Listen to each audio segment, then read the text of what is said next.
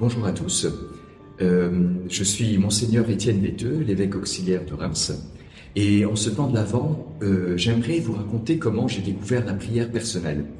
Comment j'ai découvert, en tant que jeune adolescent, euh, une relation intime, personnelle avec Dieu. quand j'étais petit, et à cette époque-là, je lisais beaucoup. Euh, je me levais parfois, ou même pratiquement tous les jours, à 6 heures du matin pour lire. J'avalais des livres très différents et souvent des histoires de grands personnages. Et lorsque je lisais, j'étais passionné par, euh, par ces histoires, par ces personnages. Mais quand je refermais le livre, euh, il je passais à autre chose. Et à l'âge de 12 ans, euh, un jour, je suis allé voir mes parents et je leur ai dit, Écoutez, ça fait des années que nous prions en famille. Tous les soirs, nous prions en famille avec euh, mon petit frère, ma petite sœur. Et j'avais l'impression que euh, j'étais suffisamment grand et mûr à l'âge de 12 ans pour ne plus prier en famille.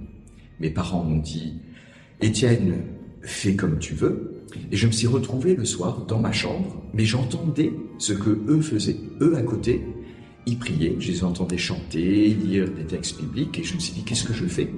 Et j'avais un petit Nouveau Testament. J'ai commencé à lire ce Nouveau Testament. Et ce qui s'est passé, c'est que, contrairement à tous les autres livres que je lisais, je plongeais dans le livre que je, le Nouveau Testament, je plongeais dans les histoires de Jésus, j'étais fasciné par Jésus. Et un jour, quand j'ai fermé le livre, eh bien, il était là à côté de moi. C'était pas comme les grands héros du passé que, dont je lisais les histoires et quand je fermais le livre, j'y pensais plus.